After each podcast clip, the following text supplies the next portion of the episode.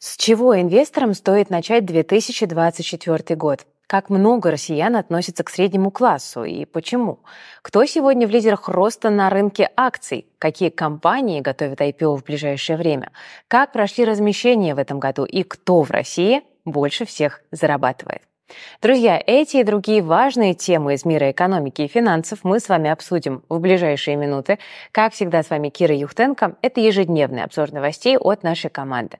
Не забываем ставить лайки и оставлять комментарии. Ну и обязательно подписывайтесь на канал. Все это очень важно для нашей работы. А работаем мы, чтобы вы повышали свою финансовую грамотность и зарабатывали больше вместе с нами.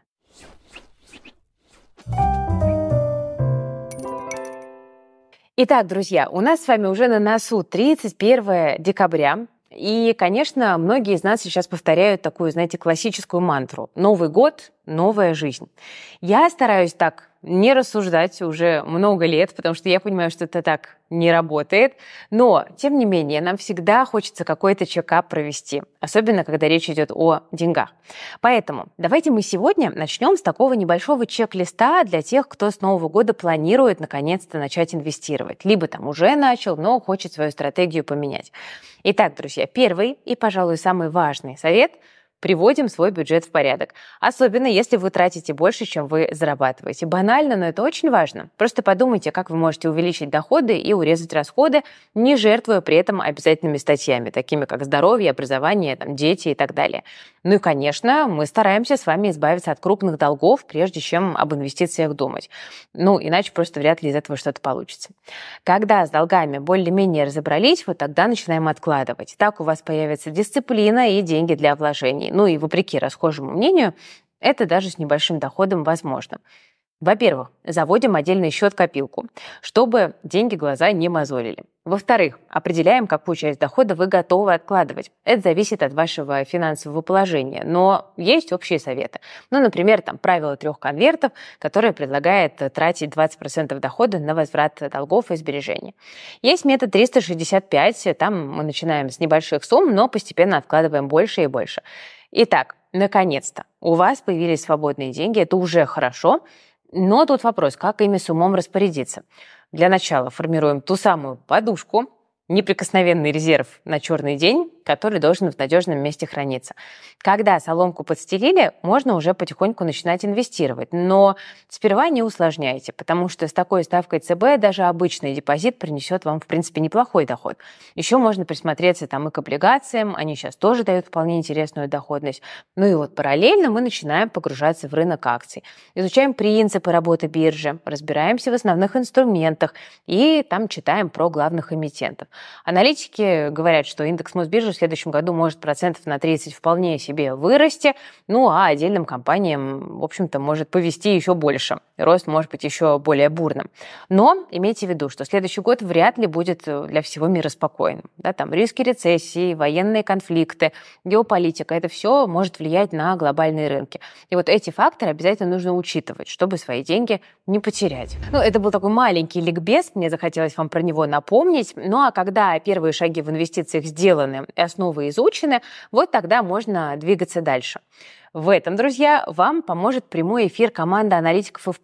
Он пройдет э, у них уже 28 декабря. Вы сможете себе забрать готовые идеи и задать нашим экспертам любые вопросы. И в результате вы сэкономите драгоценное время на поиске бумаг, вы оцените риски и перспективы, ну а также вы упростите себе работу и, и себя просто обезопасите от мусорных активов в портфеле. Так что это, по-моему, такое отличное комбо. Я хочу напомнить, что э, те, кто был на заседании аналитиков F+, в прошлом году, смогли заработать там до 75% доходности на портфелях, которые они собрали.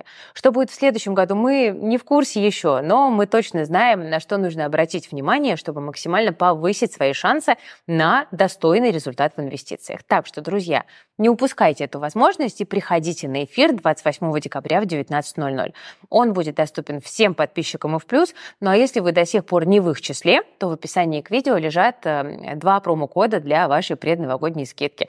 Пользуйтесь, присоединяйтесь и увидимся увидимся на эфире. Ну а те, кто уже на их плюс подписаны, просто обязательно приходите, не прогуливайте. Шагаем дальше, друзья. И вот о чем хочу с вами поговорить. Задумывались ли вы когда-нибудь, к какому социальному классу вы относитесь?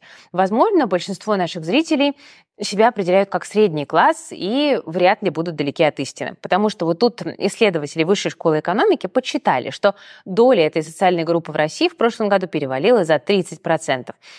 Показатель довольно неплохой, плюс сами исследователи говорят, что это десятилетний максимум, хотя при этом они отмечают, что лишь треть из этих 30 с небольших процентом соответствует сразу всем параметрам среднего класса. Эксперты ВШЭ выделяют три основных критерия. Во-первых, определенный социально-профессиональный статус, да, нужно быть руководителем, профессионалом или специалистом, во-вторых, конечно, высшее образование. Ну и в-третьих, доход больше 29 тысяч рублей на каждого члена семьи. Эту цифру получили, умножив медианную зарплату на 1,25. Я отмечу, что по данным Высшей школы экономики, э, медиана в России составляет 23,5 тысячи рублей на одного члена домохозяйства, включая детей. У Росстата, кстати, этот показатель за прошлый год выше, почти 35 тысяч. Я уверена, что многие сейчас удивятся, ну, мол, всегда думала, что у среднего класса доходы должны быть в несколько раз больше. И я вас, с одной стороны, прекрасно понимаю, но на самом деле в России до сих пор нет каких-то общепризнанных параметров, чтобы этот самый средний класс определить. Ну вот, например, несколько лет назад президент Путин вообще отмечал, что к этой социальной группе можно отнести 70% россиян.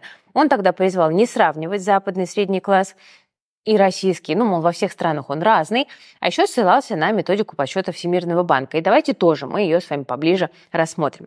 Тут сразу хотела бы отметить, что там уже нет ни образования, ни должностей. Все строится на доходах и потреблении. Вот по версии Всемирного банка в России представитель среднего класса получает более 20 тысяч рублей в месяц. Он может позволить себе учиться за границей. У него есть иномарка и возможность ездить в отпуск за рубеж хотя бы раз в год. И вот тут уже на самом деле такая некая нестыковка. Чтобы позволить себе три последних пункта, нужно зарабатывать явно больше 20 тысяч. Теперь по порядку. Сейчас поступить, допустим, в европейский там, или американский вуз гораздо сложнее, чем раньше, а многие и не хотят. Поэтому давайте мы возьмем Китай. Вот по данным сервиса Education Index, средняя стоимость обучения в китайском вузе составляет от 95 до почти 400 тысяч рублей в год. То есть за 4-5 лет за обучение придется выложить там, до 2 миллионов. А еще как бы нам нужны деньги на еду, на жилье, да, на транспорт, другие расходы. Теперь, друзья, машина. Более или менее приличные варианты иномарок в 23-м у нас начинаются примерно от 3 миллионов. Причем это еще в какой-то базовой комплектации. И выбор тут тоже как бы не особо большой, да, китайцы или корейцы. Либо вести по параллельному импорту из Европы, но тогда заплатить придется гораздо больше. Поездки за границу, как вы, наверное, заметили, тоже стали дороже, хотя при правильной подготовке можно все-таки сэкономить. И, кстати, я чуть-чуть позже поделюсь с вами идеями для классных бюджетных путешествий на ближайшее время. Так сколько же все-таки россиян у нас в итоге можно отнести к настоящему среднему классу, а не притянутому, ну вот простите, за уши, да? В Институте социологии РАН считают, что таких людей у нас в стране порядка 10-15%. Это так называемое ядро среднего класса. То есть это граждане с устойчивым положением на рынке труда и карьерными перспективами, плюс э, у которых есть довольно солидные сбережения. Ну, и я бы еще добавила сюда от себя наличие долгосрочных инвестиций. При этом сейчас, как отмечают в РАН, наметилась тенденция к все-таки некоему сокращению этого ядра. И тут несколько причин.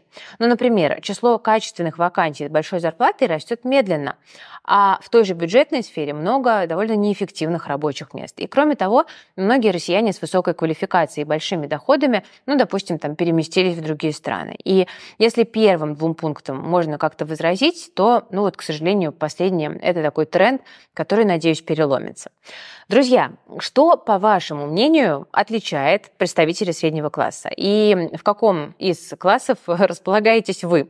Напишите, пожалуйста, в комментариях. Будет очень интересно наш такой собственный опрос в комментариях провести. Ну а сейчас, друзья, давайте посмотрим, как прошел этот день для нашего с вами российского фондового мирового рынка.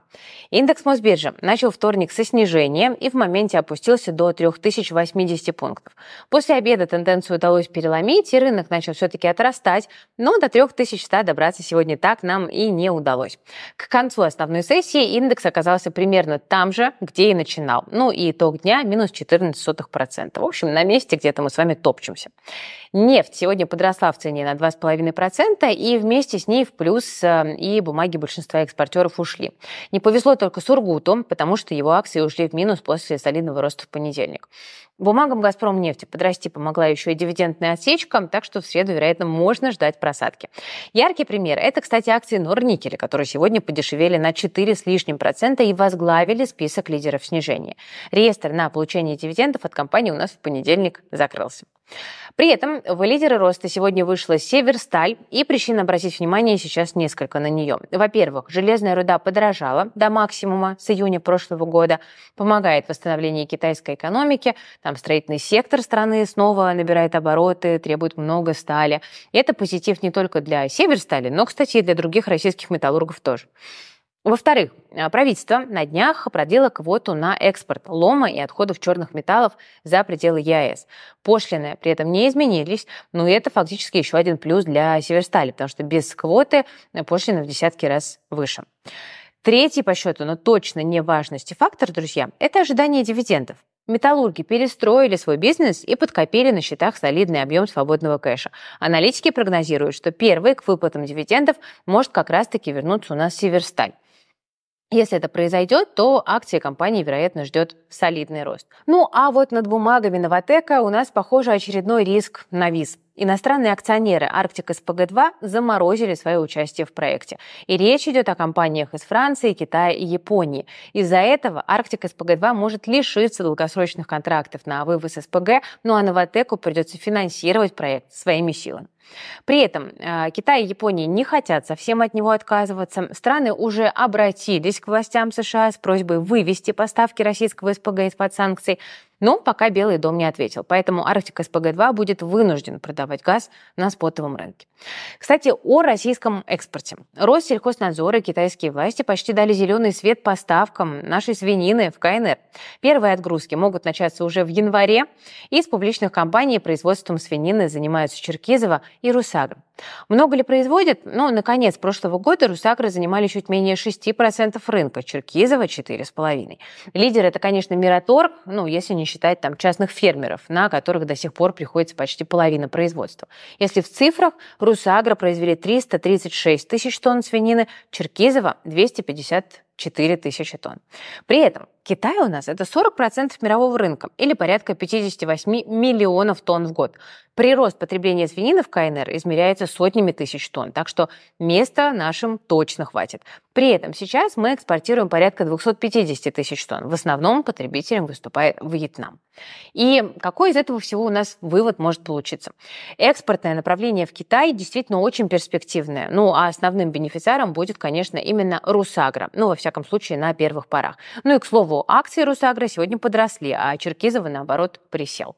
Ну, а вообще любой такой не нефтяной и востребованный экспорт – это, конечно, плюс для рынка в целом. Так что теперь главное, чтобы обошлось без запретов на экспорт из-за резкого роста цен, потому что, ну, такое случается. Окей, мы с вами выяснили, как дела у знакомых эмитентов, и сейчас вы снова будете мне ругать в комментариях за слово «окей». Ну ладно. Сейчас обсудим, кого мы сможем увидеть на рынке в следующем году и попробуем разобраться, что они могут инвесторам дать. В 2024 году у нас на IPO должны или думают пойти множество российских компаний. Среди них Делимобиль, который уже, кстати, провел под это дело доп. эмиссию, ну а также Диасофт, Skyeng, ликероводочный завод Кристалл, Selectel и IT-компания ИКС Холдинг. Кроме того, о подобных планах в том или ином виде заявляли Sunlight, Ладога, Аренза и Самолет Плюс. Однако они могут и отложить первичное размещение еще на год, вполне возможно. Особняком здесь стоит АФК-система. На бирже ждут сразу несколько ее дочек. Это Медси, Бинофарм, Агрохолдинг Степь, сеть отелей Космос и МТС Банк. Но, правда, последние точно появятся на рынке не раньше 2025 года.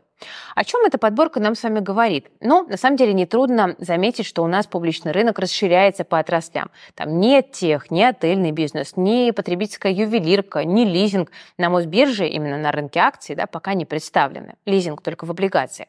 При этом половина представленных компаний по капитализации вряд ли хотя бы там до 25 миллионов рублей дотянет. То есть IPO на нашем рынке все больше становится источником средств для развития небольших компаний. Кого ждем лично мы? Ну, честно говоря, всех, ибо мы всегда за разнообразие и диверсификацию, но точно интересно Делимобиль из-за диких цен на машины и дорогих кредитов, и Бинофарм из-за перспектив фармацевтической отрасли. С айтишниками посложнее, потому что потенциальные апсайды огромны, но много, если не все, тут зависит от продуктов и от адресного рынка. Ну а теперь пара мыслей про IPO, которые в этом году прошли. Э, плохих компаний на самом деле было мало, вот таких уж прям, чтобы совсем. Ну, такими не самыми интересными можно назвать разве что Кармания, потому что МФО, даже под залог автомобиля, бизнес слишком рискованный. Для многих сомнительной историей выглядит Евротранс, но сам выход компании на IPO организационно был сделан довольно грамотно. Но и в целом почти все новые компании при определенных ценах могут быть интересными для покупки. Еще один вывод, который мы можем сделать. Рынок любит айтишников. Производитель программного обеспечения Astra – это самое успешное IPO с большим запасом. При этом у бумаги э, большая волатильность и все еще слишком переоцененные мультипликаторы, на мой взгляд.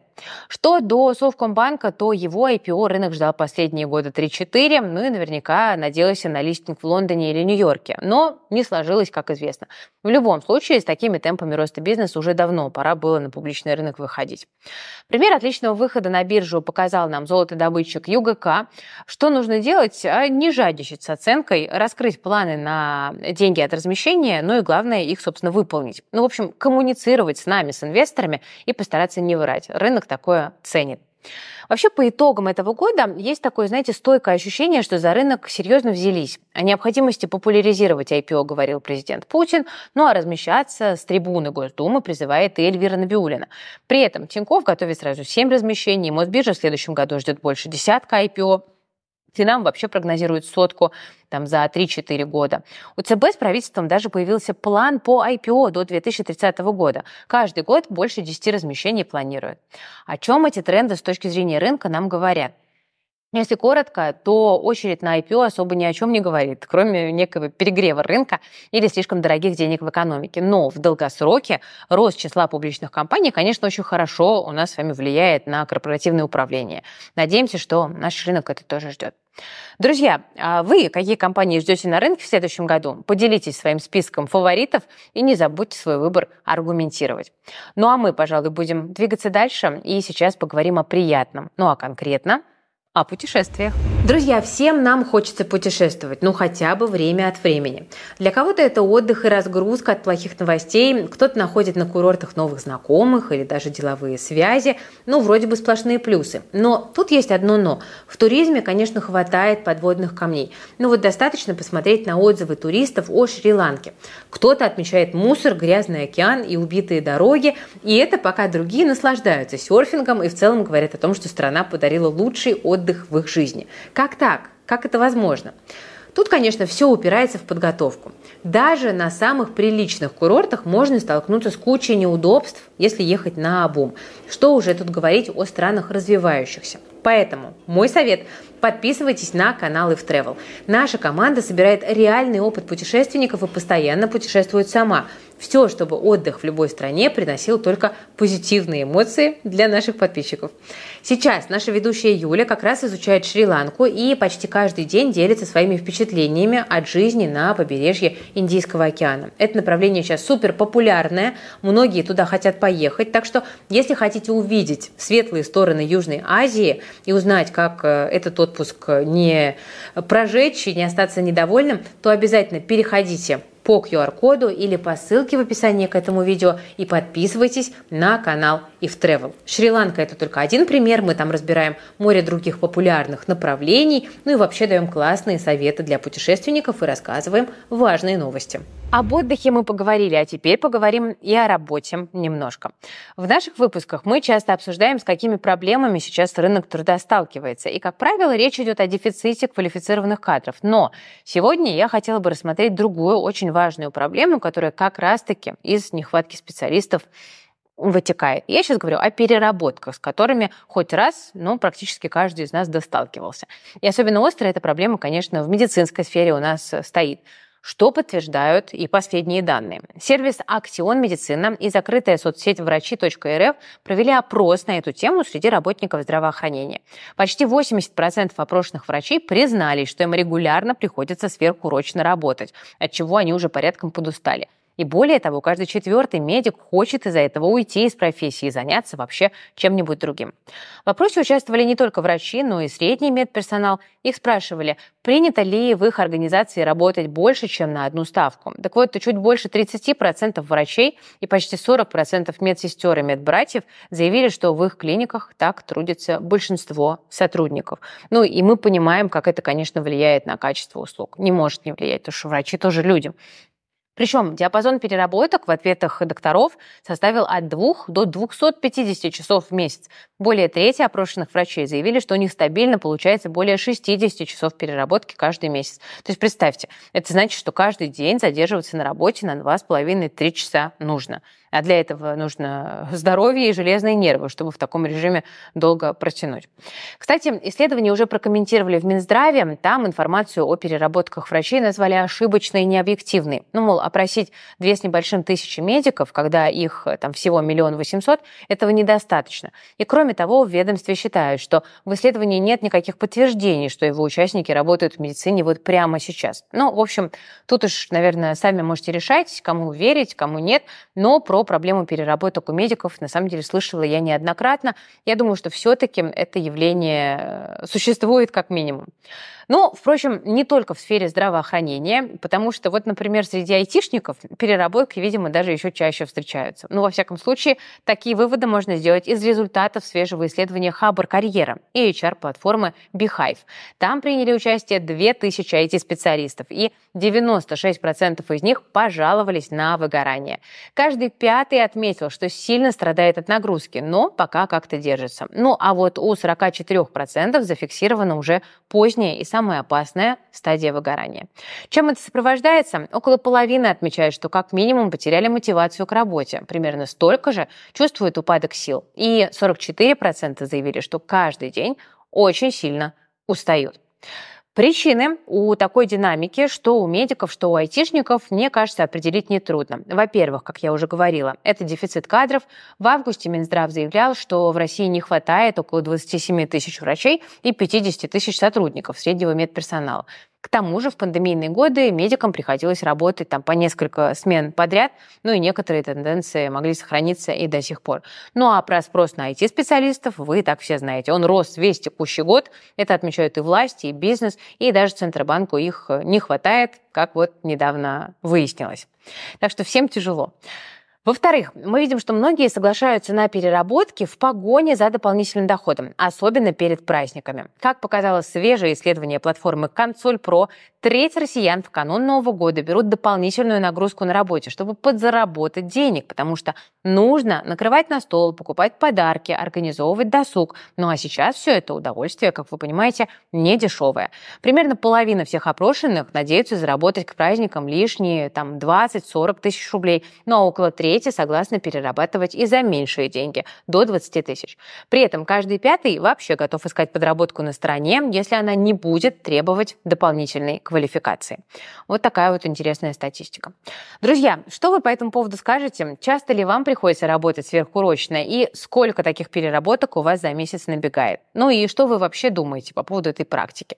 Давайте обсудим в комментариях. Мне кажется, тема довольно горячая и на самом деле очень важная для нашей производительности труда труда, потому что, в принципе, вот низкая производительность труда – это одна из проблем экономических, которые часто обсуждаются у нас, в том числе и на высоких достаточно уровнях.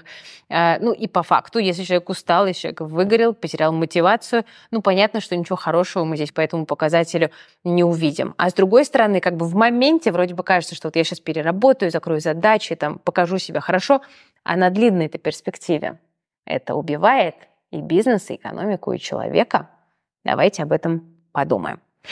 У меня на этом сегодня все, дорогие друзья. Все полезные ссылки вы найдете в описании к этому видео. С вами была Кира Юхтенко. Пожалуйста, берегите себя, своих близких, свои деньги.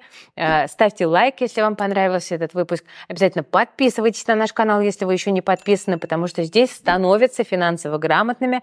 Ну а я на этом прощаюсь. Пожалуйста, Приходите к нам в канал завтра, чтобы посмотреть свежий выпуск новостей. Пока-пока.